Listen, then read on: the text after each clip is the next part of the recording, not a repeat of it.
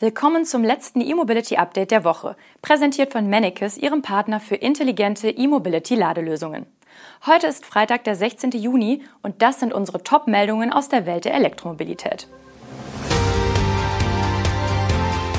Elektronutzfahrzeuge bis 2025 von Maut befreit, Ferrari wird bald E-Sportwagen, Buick stellt Electra E4 vor, Engie gründet Ladeinfrastrukturmarke und Hersteller schmieden Microcars-Koalition. Die Bundesregierung hat den Gesetzesentwurf von Verkehrsminister Volker Wissing für eine Lkw-Maut mit CO2-Aufschlag beschlossen.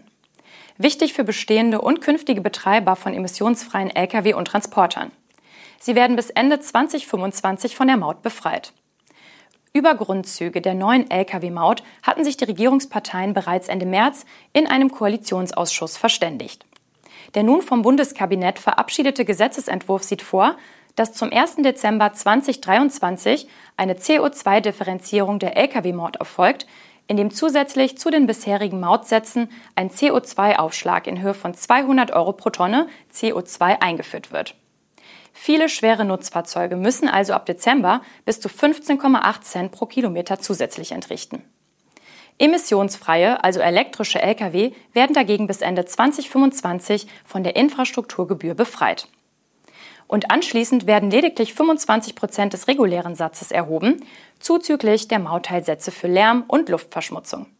Wichtig zu beachten, ab Juli 2024 sollen auch alle Nutzfahrzeuge mit mehr als 3,5 Tonnen von der Lkw-Maut erfasst werden. Deshalb gilt die Mautbefreiung künftig auch für elektrische Transporter. Lieferwagen auf Basis anderer Antriebsarten sind dagegen künftig mautpflichtig. Bisher ist die Maut auf Fahrzeuge mit mehr als 7,5 Tonnen beschränkt. Handwerksbetriebe werden aber ausgenommen. Es gilt also die Faustregel. Der Straßengüterverkehr wird teurer, es sei denn, die Logistikbranche nutzt saubere Fahrzeuge. Das dürfte den Boom bei den elektrischen Trucks, egal ob klein oder groß, weiter verstärken. Die gute Nachricht. Für die Beschaffung klimafreundlicher Nutzfahrzeuge stellt das Verkehrsministerium bis 2026 insgesamt rund 2,2 Milliarden Euro zur Verfügung. Zusätzlich stehen bis 2026 gut 10 Milliarden Euro für die entsprechende Infrastruktur bereit. Ferrari hat es sich zum Ziel gesetzt, bis Mitte 2024 seine neue Produktionsstätte in der italienischen Stadt Maranello fertigzustellen. Künftig sollen dort elektrische Supersportwagen sowie Antriebsstränge der nächsten Generation produziert werden. Laut Ferrari CEO Benedetto Vigna werde der Standort im Juni 2024 fertig sein also zwei Jahre nach Baubeginn. Das sogenannte E-Building in der italienischen Stadt soll über Montagelinien verfügen, die flexibel sowohl Elektro- als auch Verbrennerautos produzieren können. Bis zur Vorstellung eines rein elektrischen Ferraris wird es hingegen noch etwas dauern. Das erste E-Modell des Sportwagenherstellers soll im vierten Quartal 2025 seine Premiere feiern. Mit dem vorhandenen Know-how aus den aktuellen Hybridmodellen und den Hybridantrieben für die Formel 1 will Ferrari nach eigenen Angaben sicherstellen, dass sich der Batteriesportwagen in allen Dimensionen von anderen abhebt. Also von der Motorleistungsdichte über Gewicht und Sound bis zum Fahrgefühl. Der italienische Hersteller will bis zum Jahr 2026 mehr als die Hälfte seiner Modelle elektrifizieren. Bis 2030 sollen 80 Prozent elektrifiziert sein, 40 Prozent rein elektrisch und 40 Prozent teilelektrisch. In den nächsten drei Jahren sollen 15 Modelle neu eingeführt werden. Das Portfolio von Ferrari steht also vor einer Runderneuerung. Es sei aber erwähnt, dass in diesen 15 Modellen auch Einzelstücke und Sonderserien der italienischen Marke enthalten sind. Die General Motors Marke Buick hat kurz nach der Markteinführung ihres ersten Elektromodells Electra E5 in China ihren zweiten Stromer für den chinesischen Markt vorgestellt. Der Buick Electra E4 ist ein Coupé-SUV, das ebenfalls auf der Ultium-Plattform von General Motors aufbaut. Auf technische Details geht Buick noch nicht ein, doch aus einem früheren Zulassungsantrag bei den chinesischen Behörden ist bekannt, dass der Electra E4 von einem 180 kW starken Elektromotor angetrieben wird. Eine Version mit zwei E-Motoren wird voraussichtlich später folgen. Die Batterie soll über LFP-Zellen verfügen. Die Preise des Elektra E4 dürften im Bereich zwischen 200.000 bis 300.000 Yuan liegen. Das ist umgerechnet eine Spanne von 26.000 bis 38.000 Euro. Erst vor wenigen Tagen hatte Buick bekannt gegeben, in China mit den Auslieferungen des Electra E5 begonnen zu haben. Das Modell wird dort in fünf Varianten zu überraschend niedrigen Preisen ab rund 27.500 Euro angeboten. Die teuerste Variante hat Buick mit rund 36.800 Euro eingepreist.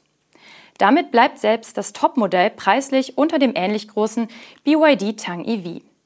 Das im ersten Quartal des Jahres weltweit meistverkaufte Auto, das Tesla Model Y, kostet in China mindestens 34.550 Euro. Man darf insofern gespannt sein, wie sich der neue Elektra E4 in China am Markt schlagen wird. Der französische Energiekonzern Engie startet mit Engie Vianeo eine eigene Marke für Ladeinfrastruktur. Unter dem neuen Label will Engie in Frankreich bis zum Jahr 2025 insgesamt 12.000 Ladepunkte für elektrische Pkw und schwere Nutzfahrzeuge anbieten. Dazu werden zunächst 1000 bestehende Ladepunkte von Engie im ganz Frankreich integriert. Bis 2025 sollen dann 11.000 weitere Anschlüsse von Engie Via Neo zur Verfügung stehen. Unter der neuen Marke bietet Engie ab sofort an Autobahnstandorten das HPC-Laden mit bis zu 300 kW an und zwar zum Preis von 57 Cent pro Kilowattstunde. Engie Via Neo wird außerdem Kommunen und Unternehmen mit einem Komplettpaket bei der Dekarbonisierung unterstützen das von der Installation der Ladeinfrastruktur über die Stromversorgung bis hin zur Wartung und Instandhaltung reicht. Parallel zur Bekanntgabe der neuen Marke hat der Energiekonzern eine App gelauncht, die unter anderem eine interaktive Karte aller Standorte und einen intelligenten Routenplaner beinhaltet. Unabhängig von Engie geht der HPC-Ausbau an französischen Autobahnen derzeit deutlich schneller voran als an deutschen.